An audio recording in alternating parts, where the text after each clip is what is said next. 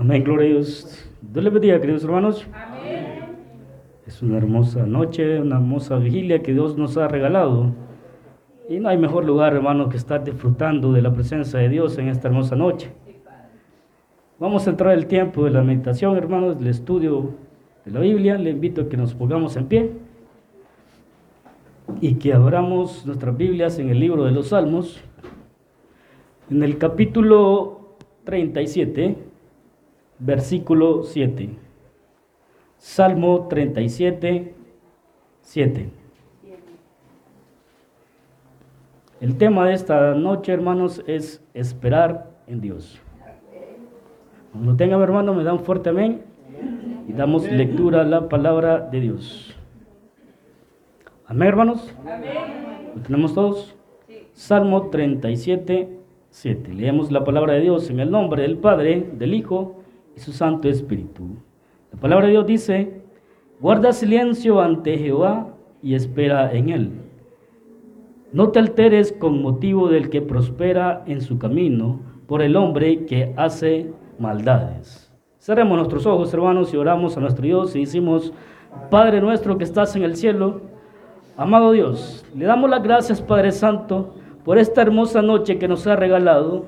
Gracias por la oportunidad que nos ha dado, Señor, de poder alabarle y adorarle, Señor.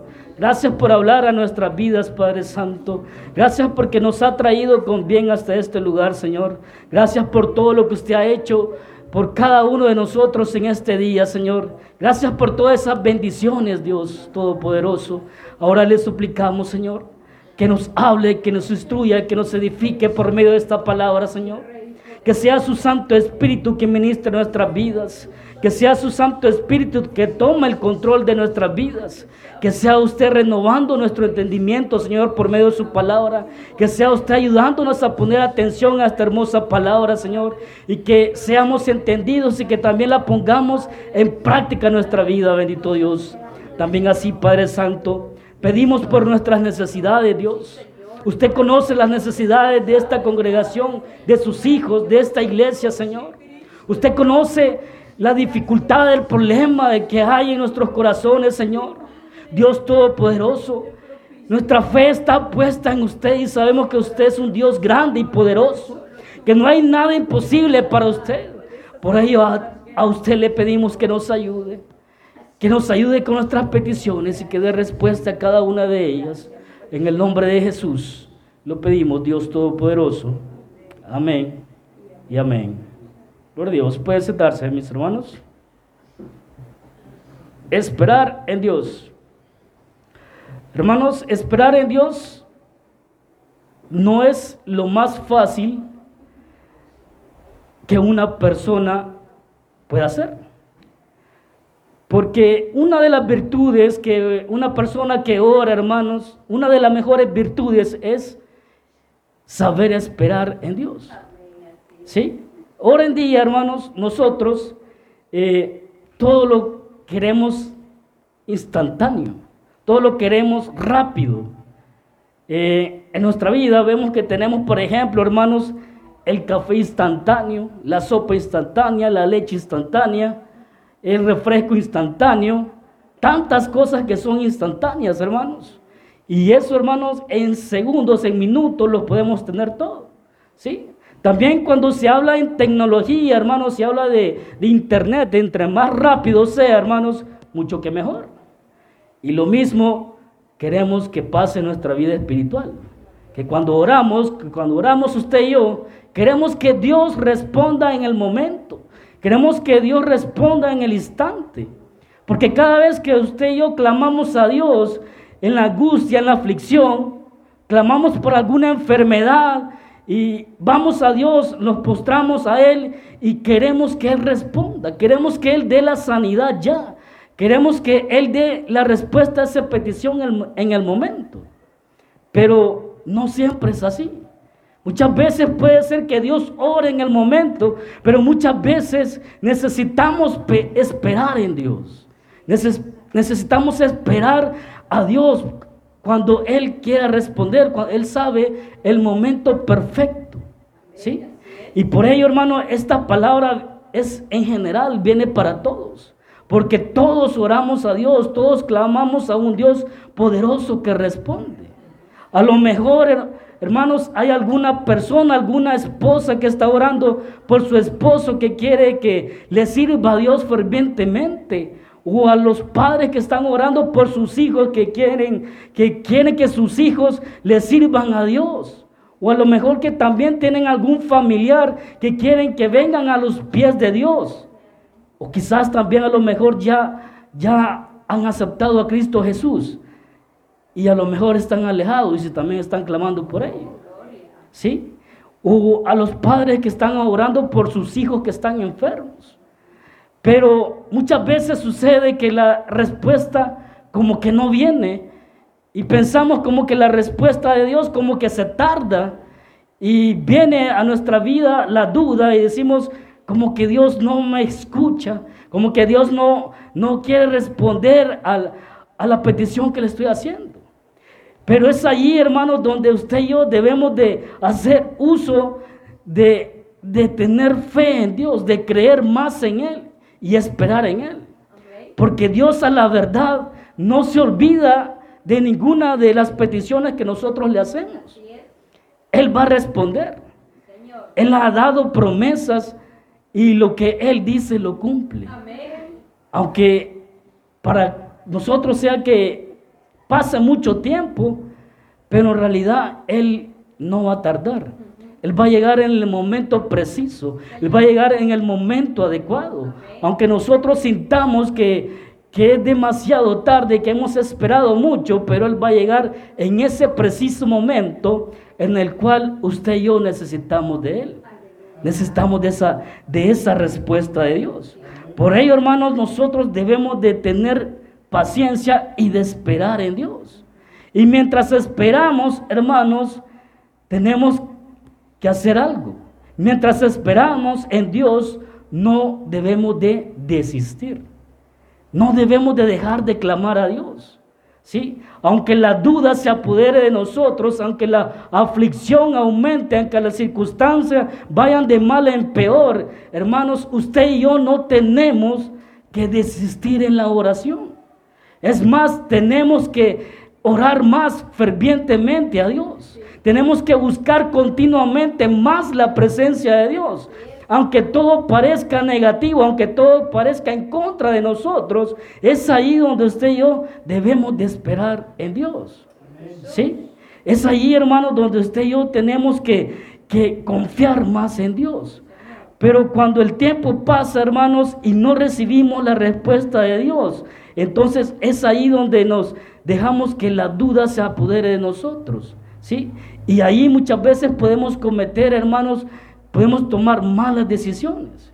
Pero la Biblia, hermanos, nos habla de un siervo y nos da un, ejemplo en el cual él clamó a Dios sin cesar. Y es un, es un siervo de Dios muy conocido y está en Primera de Reyes en el capítulo 18, el versículo 41 al 45. Y dice, entonces Elías dijo a Acab, sube come y bebe, porque una lluvia grande se oye.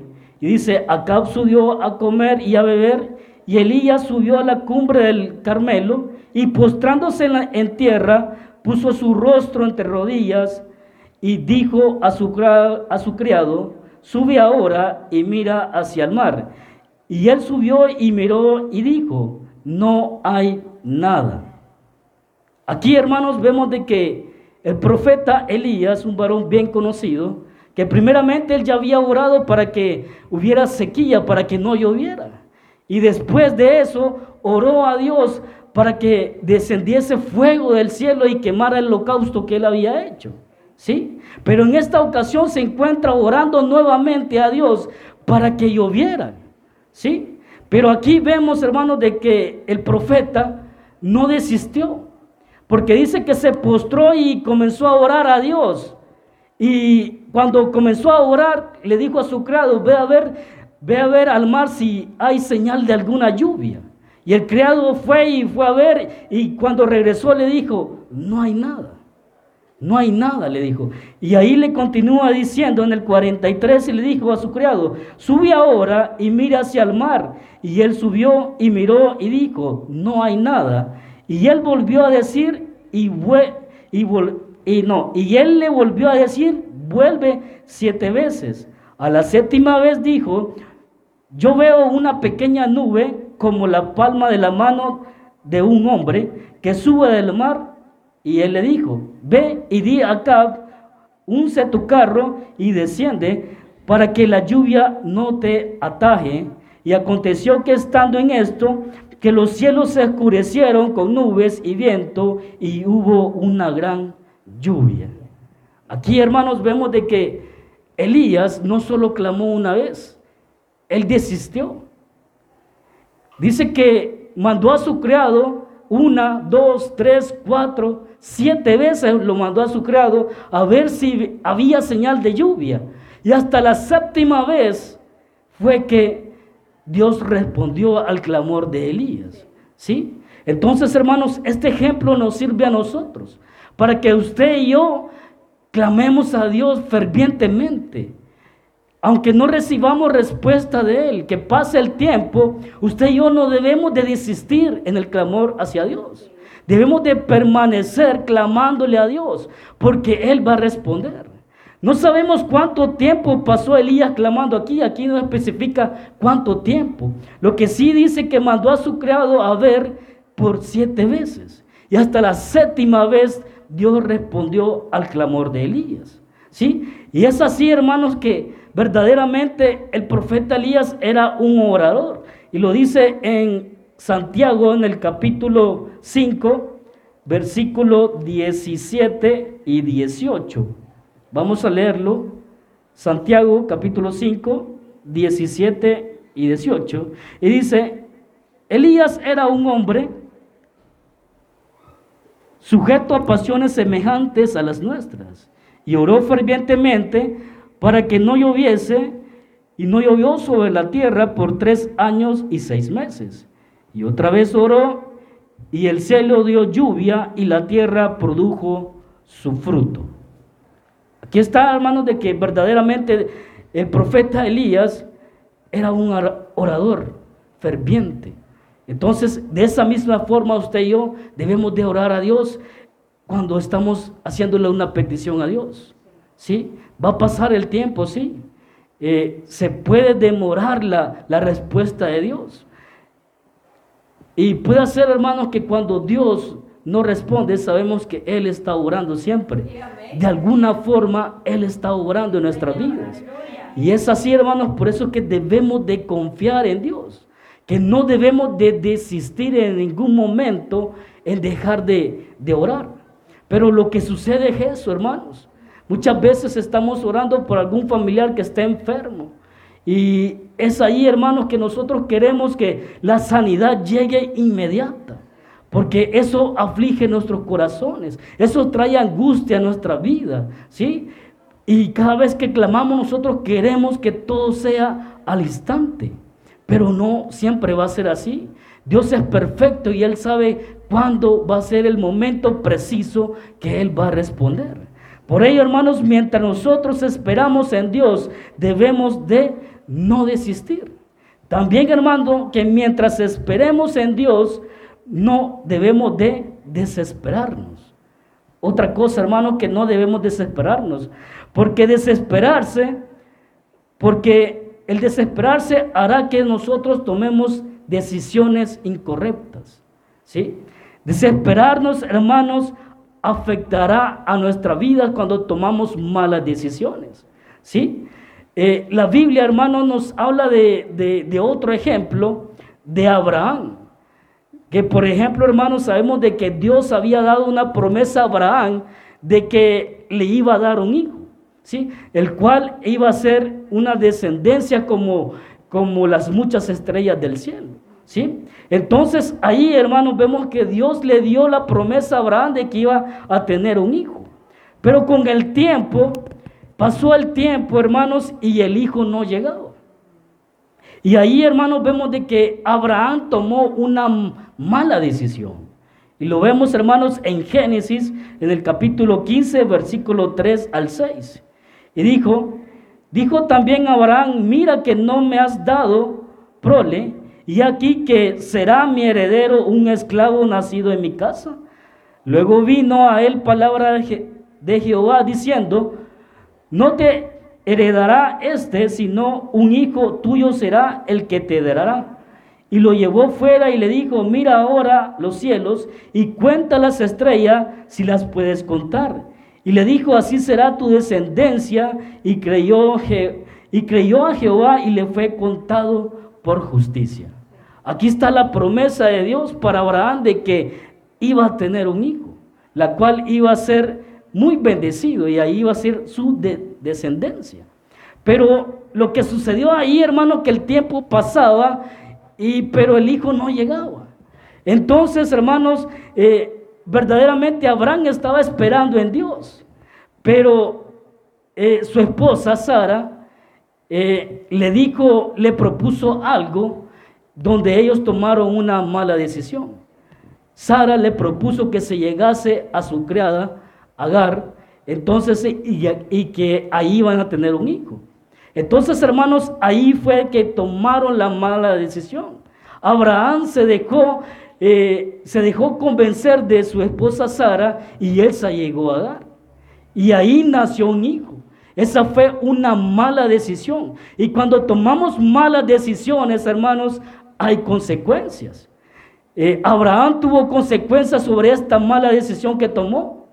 Claro que sí hubo mala consecuencia. Porque hasta el día de hoy, hermanos, eh, se ven esa, esa mala decisión, esa consecuencia que se están viviendo. Porque sabemos, hermanos, que del hijo de, de Agar salió Ismael y de ahí descienden los árabes. Y del hijo de, de Sara, que es Isaac, ahí descienden los israelitas. Y estos dos pueblos siempre han estado en guerras y en batalla constantemente hasta el día de hoy.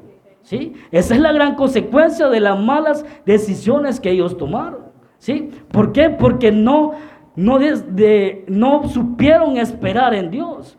Eh, ellos tomaron la mala decisión de hacer eso.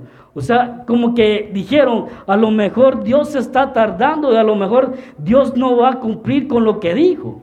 ¿Sí? Y por ello quizás como muchas veces el pastor nos ha dicho, vamos a, como a darle una ayudadita a Dios y tomaron esa mala decisión. Y por ello, hermanos, hubieron consecuencias hasta el día de hoy. Pero también, hermanos, la Biblia nos habla de un personaje importante también, que cual ésta sí supo esperar en Dios. Y es sobre la mamá de Samuel, de Ana. ¿Sí? Sabemos que Ana era esposa de Alcana. Y Ana era, era estéril, no podía tener hijos. Y Alcana tenía otra mujer que sí tenía hijos. Entonces dice la Biblia, hermanos, de que, que cuando ellos iban al templo y hacían el, holocausto, eh, Alcana dice que daba del holocausto a su otra esposa y a sus otros hijos eh, alimento. Y dice que también que Alcana amaba mucho a Ana y que le daba de, de la comida una parte muy especial a ella porque la amaba mucho. Pero a pesar de eso, hermanos, eh, la otra esposa de Alcana como que le decía cosas o la molestaba a Ana y la hacía sentir mal y ella lloraba mucho y no comía por eso. Porque sabía de que ella de todo corazón deseaba darle un hijo a Alcana, pero era estéril, no podía. Entonces dice que no comió y se fue para el templo. Dice que ahí lloró amargamente y clamó a Dios fervientemente y le pidió un hijo a Dios. Y ahí Ana hizo votos con Dios, hizo un pacto con Dios y le dijo que si le daba un hijo, ella se lo iba a entregar a él para que le sirviera. ¿Sí? Pero Ana supo esperar hasta el último momento. ¿Sí? Y fue así como Dios respondió al clamor de Ana. Ella sí pudo tener hijos.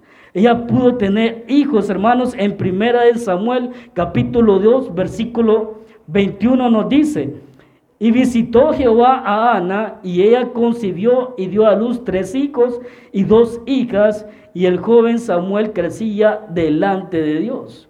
Dios no solamente la bendició con un hijo, sino que le dio cinco hijos a Ana. Imagínense, hermanos, así de grande es la bendición que Dios da cuando sabemos esperar en Él. Cuando usted y yo esperamos en Dios, la bendición va a ser grande, hermanos. La bendición de Dios va a ser, eh, no lo vamos a creer porque Dios da en abundancia, da más de lo que nosotros pedimos. Cuando Dios da, Él da más de lo que nosotros esperamos. Por ello, debemos de esperar en Dios. No debemos de desesperarnos porque si tomamos malas decisiones, eso va a afectar a nuestra vida y va a traer mal a nuestras vidas. Por lo tanto, hermanos, no debemos de ser como, como hizo Abraham y Sara, de, de tratar de darle una ayudadita a Dios, sino que debemos de esperar en Él. Si Dios ha dado promesas, si Dios nos ha dicho algo que Él hará en nuestra vida, Él va a responder. Él va a responder a su tiempo, aunque aparentemente tarde, pero Él va a responder en algún momento. Tardo o temprano la respuesta de Dios va a llegar. Por lo tanto, usted y yo lo único que tenemos que hacer es no desesperarnos. Porque puede ser, hermanos, que pueda suceder en una ocasión, por ejemplo, eh, de que una familia esté orando por, por un familiar que esté enfermo a lo mejor está en el hospital y está en coma y están esperando que él despierte. Pero de momento, de momento llega el doctor y que les diga que tienen que tomar una decisión. La decisión es que de desconectarlo o mantenerlo así. ¿Sí? Imagínense qué situación más complicada. Ahí es donde cuando nosotros clamamos a Dios por una sanidad, debemos de esperar. Porque qué tal si se toma la decisión de que se desconecte esta persona y muera y, Dios a lo mejor ya tenía por dar la respuesta y esta persona pueda llegar a despertar. ¿sí? Entonces, hermano, sería una consecuencia muy grave.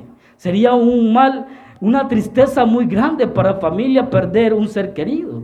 Por lo tanto, así de importante es que usted y yo no nos desesperemos, que confiemos más en Dios que creamos en Él. Porque desesperarnos, hermanos, nos va a llevar a tomar decisiones incorrectas. ¿sí? Desesperarnos nos va a llevar a que nosotros nos equivoquemos. Y eso va a traer consecuencias a nuestras vidas. Y de las consecuencias, hermanos, no nos vamos a salvar. Porque si tomamos malas decisiones, las consecuencias van a venir, las consecuencias las vamos a sufrir. ¿Sí? Por lo tanto, ahí es donde debemos de permanecer usted y yo, ahí sin desesperarnos, clamando a Dios frecuentemente, clamándole a Él constantemente, porque sabemos de que Él va a responder, hermanos. Por ello que mientras usted y yo esperamos en Dios, primero, no debemos de desistir ni tampoco desesperarnos. Pero también, hermanos, algo muy importante, de que mientras esperemos en Dios, no debemos de dudar, de dudar de la palabra de Dios. No debemos de dudar de la palabra de Dios, porque la duda es una ofensa para Dios. Dudar es no creer en la palabra de Dios. Dudar es no creer en las promesas y en lo que Dios nos dice a nosotros. Por lo tanto, hermanos, el dudar para nosotros es una ofensa para Dios. O sea, es como que no fuéramos creyentes. Si usted y yo dudamos de lo que Dios ha dicho, entonces no hemos creído en Dios. Por lo tanto, así de importante es que usted y yo no dudemos. Pero el problema es, hermanos, que cuando estamos en esa aflicción, estamos en esa angustia, la duda viene a nuestras vidas. Y cuando la duda viene a nuestras vidas, dejamos de desistir y nos desesperamos. ¿Sí? Cometemos esos dos errores. Eh, dejamos de clamar a Dios y nos desesperamos tomando decisiones incorrectas. ¿sí? Por ello, hermanos, usted y yo no debemos de, de en Dios. Si Dios es perfecto, Dios no miente. ¿sí? Dios, la palabra de Dios dice que Dios no es hombre para que mienta. ¿sí? Y tampoco se arrepiente de lo que Él dice. Por lo tanto, hermano, usted y yo no debemos de, de dudar de lo que Dios ha dicho. Porque si Él ha dicho que nos ha dado una promesa, hermanos, Él la va a cumplir. ¿sí? A su tiempo la va a cumplir, porque los tiempos de Dios son perfectos, ¿sí? No, no es cuando nosotros queramos, sino que es en el tiempo de Dios. Y algo así similar, hermanos, eh, la duda es muy mala. Y recordemos que también en la Biblia hay, hay, un ejemplo de un apóstol que dudó. Y esto está, hermanos, en Mateo, en el capítulo 14 del versículo 22 al versículo 33. Vamos a leerlo, hermanos. Es Mateo, capítulo 14. Mateo 14, el versículo 22 al 33.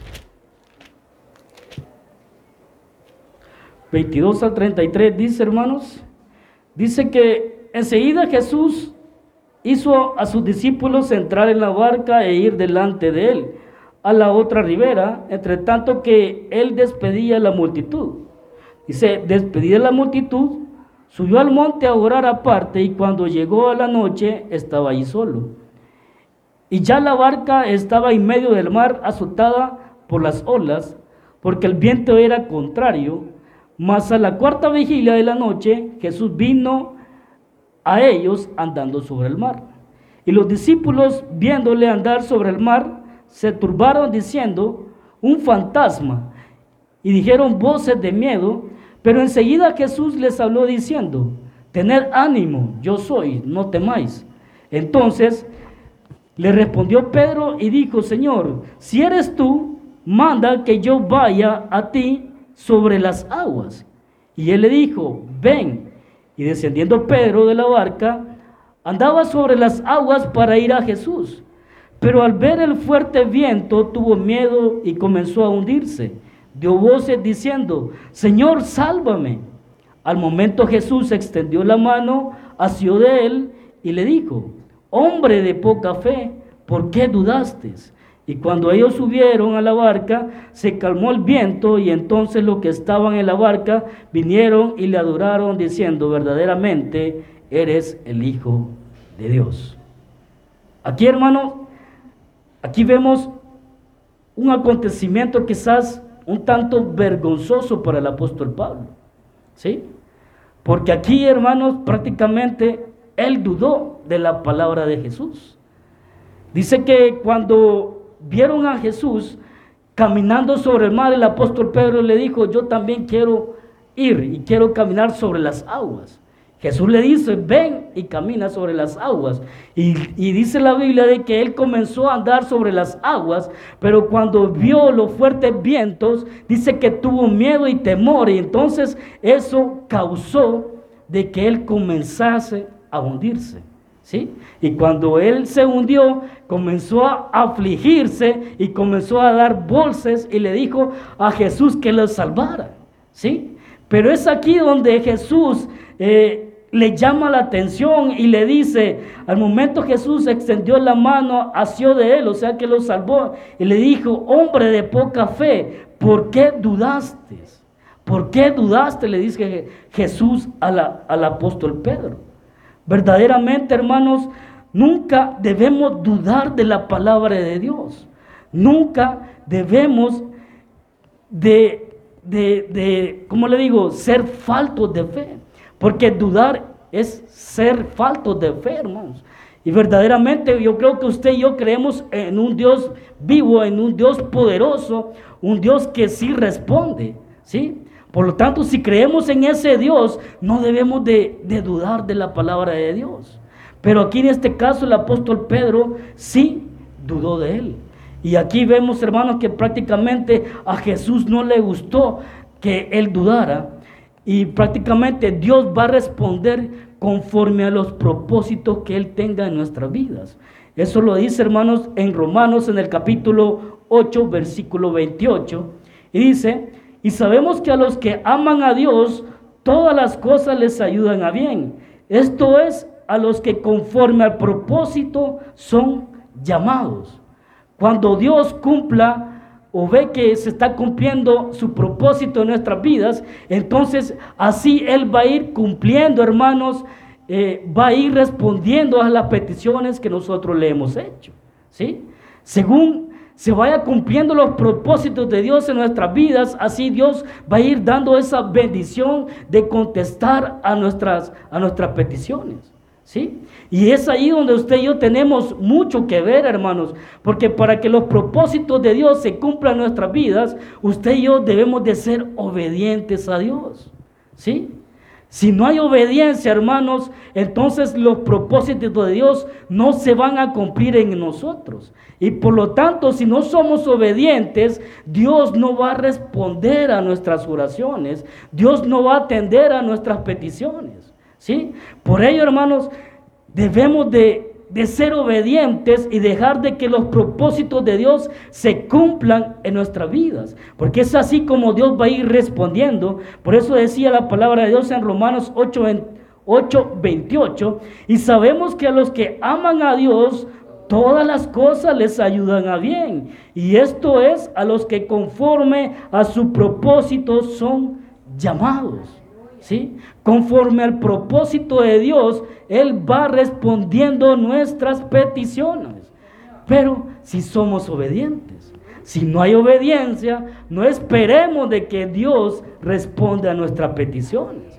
Pero nosotros somos tan, somos tan rebeldes, hermanos, que no somos obedientes y le exigimos a nuestro Dios que Él responda. Le exigimos a nuestro Dios que conteste nuestras peticiones, aún en nuestra rebeldía. Imagínense. Por eso, hermanos, usted y yo no debemos de dudar de Dios. ¿sí? No debemos de dudar de Él. Porque Él va a responder luego. Aunque pueda ser que nos cansemos, pero Dios también nos va a dar la fortaleza. Y eso nos dice, hermanos, en Isaías, en el capítulo 40, versículo 31. Nos dice, pero los que esperan a Jehová tendrán nuevas fuerzas, levantarán las alas como las águilas, correrán y no se cansarán, caminarán y no se fatigarán. Si en algún momento, hermanos, mientras estamos esperando en Dios, sentimos que nuestras fuerzas se terminan, no debemos desistir. Porque mientras nosotros seguimos clamando, Dios nos va a fortalecer si seguimos esperando en Él. Dios nos va a dar nuevas fuerzas. Dios va a renovar nuestras fuerzas para que continuemos firmes confiando en Él. ¿Sí? Por ello, hermanos, no dudemos, no desistamos y no nos desesperemos. No hagamos como, como hizo Abraham y Sara que tomaron malas decisiones. ¿Sí? Debemos de hacer como el profeta Elías que oró sin cesar. De hecho, la palabra de Dios nos dice que debemos de orar sin cesar, en todo tiempo y en todo momento. ¿sí? Y así también como Ana supo esperar en Dios, así también debemos de esperar nosotros. ¿sí? También, hermanos, sabemos que hay otro ejemplo donde el hijo de Abraham, Isaac, también supo esperar en Dios. Porque dice que cuando él tomó por mujer a, Rebeca, dice que se dio cuenta de que ella también era estéril. ¿sí? Ella era, estéril y no podía tener hijos. Y dice que de momento él comenzó a orar, comenzó a orar por, por su esposa para que pudiera tener hijos. Pero Isaac, hermanos, no esperó una semana, no esperó meses, sino que él esperó años. Y no fue un año, no fue cinco años, no fueron 10, sino que fueron 20 años lo que Isaac esperó para que Dios respondiera a su petición, para que pudiera tener hijos. Fueron 20 años, imagínense hermanos, 20 años, porque cuando, cuando Isaac tomó por mujer a Rebeca tenía 40 años. Y cuando Rebeca vino a concebir tenía 60 años. Por lo tanto, hermanos, imagínense, él supo esperar en Dios. Y eso sin contar lo que le había pasado anteriormente, porque él trabajó, le trabajó a Labán por, por Rebeca siete años y le dieron a otra, a otra mujer, ¿verdad? Que fue la, la hermana mayor de Rebeca. Y tuvo que trabajar otros siete años para que le dieran por mujer a Rebeca. Y cuando él la tomó por mujer, ahí se dio cuenta de que ella era estéril. Y comenzó a, y él comenzó a clamar de momento, dice la Biblia. Comenzó a, clamar de momento por su esposa porque era estéril. Pero él no recibió la respuesta inmediatamente, sino que la recibió 20 años después.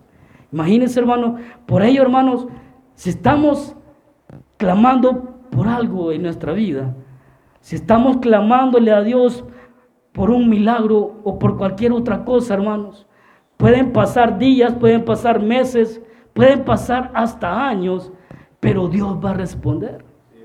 Lo importante, hermanos, es que usted y yo no debemos de desistir, no debemos de desesperarnos y mucho menos de durar de nuestro Dios. Por lo tanto, hermanos, usted y yo debemos de seguir adelante, confiando cada vez más en Dios, creyendo cada vez más en nuestro Dios, porque Él es un Dios que bendice y, y bendice a lo grande. Por ello, hermanos, debemos de seguir adelante y no permitamos de que nada, de que ninguna circunstancia, por muy mal que parezca, nos quite ese deseo de buscar más a nuestro Dios en oración, de seguir clamándole a Él. Por lo tanto, hermanos, debemos de tomar estos buenos ejemplos que la Biblia nos deja de sobreesperar en Dios, de creer en Él, ¿sí? Y no, y no de tomar malas decisiones, como también, hermanos, eh, vemos que la Biblia nos da el ejemplo. Dios quiere que seamos obedientes. Y si somos obedientes y le estamos clamando a Dios, Él va a responder. Esforcémonos, hermanos, por cumplir y hacer la voluntad de Dios, porque la recompensa de nuestro Dios es grande. Así que, hermanos, cerremos nuestros ojos y damos gracias a Dios. Decimos, Padre nuestro que estás en el cielo, bendito Dios. Te damos las gracias, Padre Santo. Gracias, bendito Señor. Gracias, Padre Santo, por esto.